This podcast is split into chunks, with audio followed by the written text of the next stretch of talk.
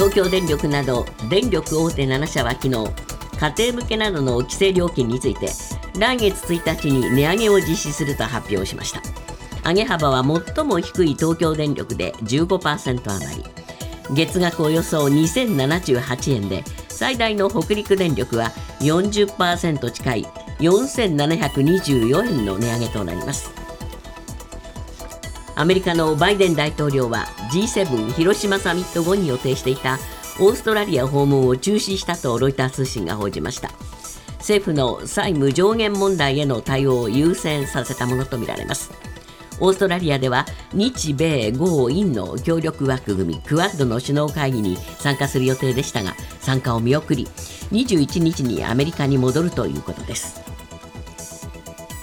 性的マイノリティへの理解を広めるための LGBT 理解増進法案の修正案を自民公明が了承しました。18日にも国会に提出します。一方立憲民主党は修正案を改悪だとして2021年に超党派議連がまとめた法案を国会に提出する考えです。ミャンマー西部に大型サイクロンモカが上陸しアメリカ政府系のメディアはイスラム教徒の少数民族ロヒンギャの難民キャンプなどでおよそ400人が死亡した可能性があると報じました。広い範囲で通信回線の遮断が続き被害の実態が明らかになるには時間がかかる可能性もあります。ジャニーズ事務所の前社長による性加害問題で元ジャニーズジュニアの男性2人が国会内で被害を証言し新たな法律の整備を求めました。立憲民主党のヒアリングに応じたもので俳優の橋田康さんは性被害が起きない法律作りを考えてほしいと訴えました。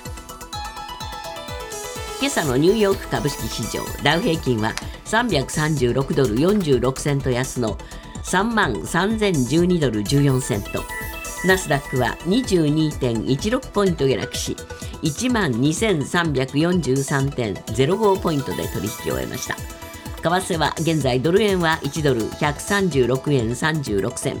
ユーロ円は1ユーロ148円11銭で推移しています。スポーツです。プロ野球昨日の6試合の結果です。セ・リーグ中日対阪神は阪神が9対4で勝って今季初の5連勝。ヤクルト対巨人は巨人が9対8で競り勝ち。d n a 対広島は広島が7対5で勝ちました。d n a のバウアーは2回7失点と打ち込まれました。パ・リーグです。日本ハム対西武は西武が延長の末4対2で勝ち。楽天対ソフトバンクは楽天が3対0で完封勝利。ロッテ対オリックスは延長12回規定により1対1で引き分けました。大相撲夏場所3日目。4場所連続の休場から復帰した横綱照ノ富士は遠藤を危なげなく押し出し初日から3連勝としました。角番の大関貴景勝は翠富士を押し出して2勝目を挙げました。ニュースズームアップ。東京電力など大手電力7社は昨日家庭向けなどの規制料金について来月1日に値上げを実施すると発表しました。物価高で苦しむ家計にとってはさらに負担が増えることになりますが今年10月以降はさらに負担増となる可能性もあります。ニュースズームアップ。今年6月から電気料金の値上げが決定。懸念される10月以降の家計への負担増。今日のコメンテーター伊藤義明さんです。まずは6月からの電気料金の値上げ。これが決まりました。そうなんですね、これ、あの冒頭申し上げましたけど、数字見ると結構あのショッキングな話なんですよね、はい、あの6月から値上げを実施するのは、東京電力のほかに、北海道電力、東北電力、北陸電力、中国電力、四国電力、沖縄電力、はい。えー、10社のうち7社が値上げするということで。ええまあ、具体的にあの1か月あたりあの標準家庭でどれぐらい上がるのかって見てみるとですね、えーと、沖縄電力が2771円。月にですからね。これは大きいですよね。北陸電力で2548円四国が2155円、東北が2110円って、ええ軒並み2000円以上上がっちゃうということで、はい。その他でもあの北海道は1896円、中国電力で1667円、東電は881円の値上げだとはい。いうことで、結構あのこれ、ずっと続くもんですから、大きいですよね。当初もっと上がるんじゃないかとこう言われてきましたが。いや、そうなんですね。であの政府、まあ、あの経産省と消費者庁で、えー査定して、えーやったんですけれども、ひえーあの経産省なんかは厳しい査定で値上げ幅をずいぶん圧縮したというんですが、はい。実際見てみると、あのこれ、し申請した去年の秋時点っていうのは、ウクライナの問題があって、えそれとあの円安がものすごくあって、はい。ええ。ですから、電力会社にしてみると、その原料として輸入しているあの液化天然ガスなんかの価格がものすごい上がったという状況があったんですけれども、はい。その時から見ると、うん。ずいぶんあの燃料価格も落ち着いてきてる、はい。それから円安も少しあの緩和されてるとえいうことで、えっと、状況的にはあの当初とはずいぶん変わってきたと。ええそれとプラスして、まああのえー、とあまり急激な値上げはやっぱり政府としても、それはまあね。あの岸田さんとしても支持率に反映するということで、なんとか抑えろということで圧縮したとはい。いうこととが一つとですね、まあ、経済産業省はその申請前の去年11月に比べても電気料金が値下がりするんだとうん。いうような言い方してるんですよね。うん。これなんでこんなことを言えるかっていうことなんですけれども、あの今あの、次元的な軽減ふ負担軽減策っていうんで、ええあの岸田政権が1月から、えっと2800円分の補助金を出してるわけですね。はい。そうすると、えっと2800円下げてる形になるので、ええ負担としては。えですから、その去年11月とく比べると、2800分がを加算すればええ、まだ下がってるよと。いうあのロジックなんですが、えだけどこれ考えてみたら補助金って税金で言ってるわけですからえ。結局私たち出してんじゃない。我々があの自分の電気料金を補助してるっていうそういうあの構図とも言えるわけですよね。えですからあのこれはあのあんまりそのままあの喜んで受け取るわけにはいかないようなちょっと鵜呑みにはできませんね。できないのと、うん。それからこの補助金というのはあくまで次元的な措置なんで、ええ。っと8月の電電力使用分、つまりあの9月の請求分までは今申し上げたように2800円分あの補助が出るんですけれども、え9月になるとそれが半分の1400円に減る。ほで10月以降は今のところ未定ですので、ええなくなる可能性があるわけなんですよね。そうするとそれその分もろにあの家計にさっき申し上げたあええ。の電力代の値上げにオンする形で、うんえー来るということそれが懸念される10月以降の家計の負担ねということなんですね。ただこれどうでしょうね対症療法をずっと続けててもそれにはいつか限界きますしねい。やそうなんですよね、ですから、これ、あの電力会社、それぞれあの経営苦しい苦しいって言って、あの値上げに来てるんですけれども、これやっぱりあの供給する側もそれなりのやっぱりあの見直しというのはしてもらわないと、あの我々の生活っていうのは成り立たなくなる可能性ありますよね。ニュースズームアッマイナンバーカードをめぐるトラブルが後を絶ちません総務省は昨日マイナンバーカードを使ったコンビニ交付サービスで新潟市のほかに埼玉市と熊本市でも印鑑登録証明書の発行に関連するトラブルが起きていたことを明らかにしました。マイナカードをめぐるトラブルは先週金曜にマイナ保険証でも発覚したばかりです。ニュースズームアップ。信頼が倒ち後を絶たないマイナカードをめぐるトラブル。伊藤さんもマイナンバーカードの話するときって明るい話題ほぼ出ません。いやそうなん何か不祥事ばっかりです。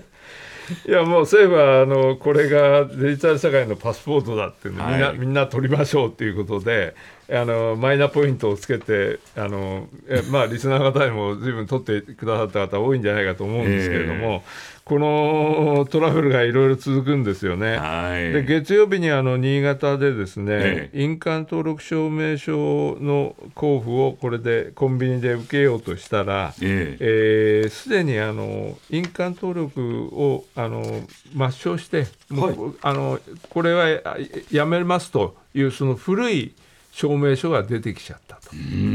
いうのがあってですね、ええ。ーあの調べてみたら埼玉や熊本でも同じようなトラブルが起きていることが分かったということで昨ええ。日そういう発表があったんですね。はいもともと先週金曜日ですか、ええ。マイナ保険証をめぐるトラブルもありました。よね。ええ。あのまああの今回のえっ、と印鑑証明のは古いやつ、もう廃印処理したやつが出てきちゃったっていうんで、まあ言ってみればそんなに大きなあの深刻な被害にはならないんですけど、このマイナ保険証の先週金曜日のやつは、はい。あの他人のやつが出てきちゃうと。ええ。ーほあのマイナ保険証で医療機関で使おうとしたら他の人のデータが出てきちゃったということで、えっと、これはあのーかなり深刻な問題なんですよね。ですねこれこの件についてはあのーこれを入力する健康保険組合などが、えーその紐付けの際の入力がミスし、えーミスがあったんだということで、これが、えー、と7300件確認されたということで、はい。えーまあ、これについては入力し直しなどの措置を取ってるんですけれども、ええ。まあ、これ確かに多いですよえね。多いですよ。あのーえっと前もあの、えーコンビニでやっぱり住民票取ろうとしたらあの他の人のが出てきちゃったとええ。いうので、これはあの富士通ジャパンというところはい。のシステムで、えー200う全国で200のお自治体で使われているということで、ええ。今回のあの印鑑登録証明のこの 3, 三えー市もですね、ええ。ーやっぱり同じように富士通ジャパンのシステムのようなんですよね。ですから、えー、とこの富士通ジャパンは当然のことながら、あのえー原因調べてて、えまあ、今回のはシステムエラーであるということで、えー回収にかかっているようですけれども、やっぱちょっとこれはあのこれだけ続くとあの信用はもちろん傷つきますし、はい。我々としても使うときに本当大丈夫かなとこういう感じになりますよね。で基本的にそのマイナンバーカードに紐付けられている情報って個人情報の極めて根幹の大事な部分じゃないですか、だからこそミスあってはいけないのにこれだけ続くってね、ってことですよね。まあ、政府がやってくれてるからそういうミスはないという前提で我々は使ってるわけですから、はい。そのところはあの総務省はあの当然のことながらメーカー側ときちっとあのすり合わせしてもらわないと困りますよね。ウクライナ軍のザルジニー総司令官は16日ロシア軍が発射した極超音速ミサイルキンジャルを含むミサイル18発と9機の無人機を迎撃したと発表しましたウクライナのゼレンスキー大統領はヨーロッパ歴訪で新たな軍事支援を得たことに対しロシア側が警戒感を強めてミサイル攻撃を行った可能性もありますニュースズームアップ。激しさを増すウクライナ情勢。ゼレンスキー大統領のヨーロッパ歴訪が意味することとは？まずこのウクライナ情勢をめぐってこう日々いろいろな話が出てきますね。あのえっとこれは16日未明なんですけれども首都キーウにかなりあの集中的にはい。ロシア軍がミサイル攻撃をしたんですけれども、えこれがどうもですねあのロシアが、えー、と最もあの効果があるというふうに謳ってる超音速極超音速ミサイルのキンジャル。はい。めちゃめちゃ速くて、はい。えー迎撃できないと、ええ。ーロシアが誇ってたミサイルが、えーう使われたということをあのウクライナ軍の司令官が言ってるんですね。はい。でそれ、えー、と全部で18発うをですね、えー迎撃したと。えそれから9機のドローンも迎撃したとうんいうことで、えーウクライナ側からすると、うちの防空システムはきちっと機能してるから、ロシアのこの、えーが誇るキンジャル でも、あの突破できなかったと。はいまずは防衛を誇ったわけですね。誇ってるんですね、ウクライナが。ええところがですね、ロシア国防省は同じあのこの16日未明の攻撃で、はいキンジャルがアメリカ製のあの迎撃ミサイルのパトリオット、これを破壊したんだと。おロシアは成果あったと。えででしロシアはあのアメリカの、おえーウクライナに提供したパトリオットでさえも、ええあのやや げあの撃破したと。はいい、うことで、まあ、どちらが正しいのか分かりませんけれども、ええ両方ともだから、えー、ととにかくう自分たちのほ攻撃が あの功を奏しているということを、あの主張し合っているという形なんですけれども。はい、このミサイル攻撃の前にはゼレンスキー大統領がヨーロッパ各国訪問しましたね。そうなんですね、これ、どうしたらね、これ、ええあのすごく僕あの、大きなこと決断だったと思うんですよ。はいだって、戦争している最中に、最高司令官がその自分の国を離れて、ええ他の国を回るということはね、はい、結構あの重い決断なんですよねで。すね。でなぜそこまでしなか、しなくちゃいけなくなったかっていうところをちょっと今日は考えてみたいなと思うんですけど、今ずっとあのウクライナがあのロシアの攻勢に対して反転攻勢に出るぞ出るぞということで、えー、と NATO を中心とする国が戦車戦車を与えたりあのいろんな支援を去年からずっとやってきてる、ええ。でそれでいよいよやるぞという話にはなってるんですが、はい、えっと、ウクライナ側から考えるとですねとにかくゼレンスキー大統領はこの反転攻勢を成功させないと,、ええっと成功させさせないとですねこのだらだらこのままロシアとの戦闘が続いてえはい、もし万一年を越すようなことになるとまたあのヨーロッパ各国は、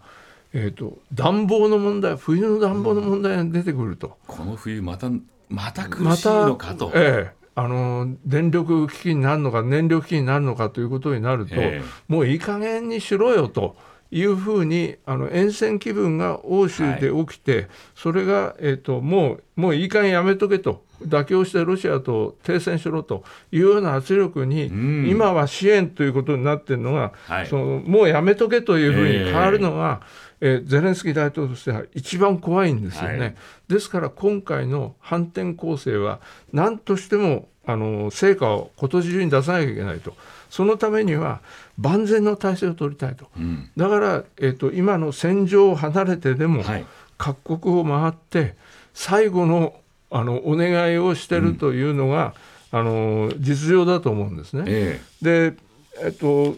ドイツとイタリアとフランスとイギリスと回ったんですけど、はい。あの来られた方の立場で考えると、その最高司令官が戦場を離れてまで来たと、そうするとやっぱりなんかお土産渡さなきゃいけえないな、手ぶらでは返さない。はい、手ぶらでは返せないでしょ。えということになでこれがまあゼレンスキー大統領の狙いでもあるんですが、はい。だから実際にあの、えっとドイツにしてみると、ええ。あ古い形ですけどレオポルド1という戦車なんかを、はい。あの出しますよと、ええ。追加で出しますよと。いいいですね、ええ。フランスのマクロン大統領も軽戦車とか装甲車とかミサイルを、うんあのささらに追加で出しますよとええ。約束し、イギリスもあのこれはかなり大きなニュースになりましたけれどもあの長距離迎撃ミサイルの、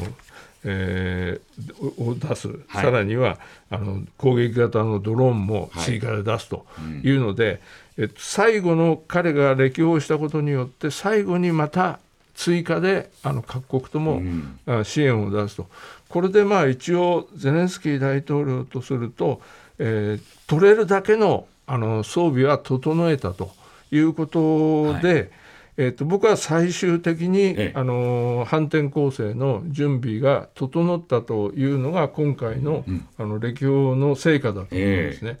これ反転攻勢はじゃあいつからなのかというとやっぱ G7 サミットの後ですか、えーやっぱ G7 サミットってそれだけ大きいですか、いや、えっとね、その最中にということはやっぱあのないと思うんですけども、ええその後だと思いますけれども、これはだから、えっと、ロシア側との今、情報戦になってると思うんですよね。だってあの構えてる待ち構えてるところにそれはそう入っていくよりは、はい。え手薄なところを攻めたいので、ええ。ええ今いろんなところで、えっと、バフムトの辺でやるぞとか、はい。南の方に行くぞとかあのいろんな情報をと飛び交ってるわけですよね。そこええ。でロシアとすれもしてもいろんなところのあの守りを固めてるのでなるべく手薄なところで突破していきたいというのはこれは当然考えていることですので、そこら辺のこれから情報戦に入入って一応今回の歴訪で整えるだけの装備は整えたので、ええあとはどこ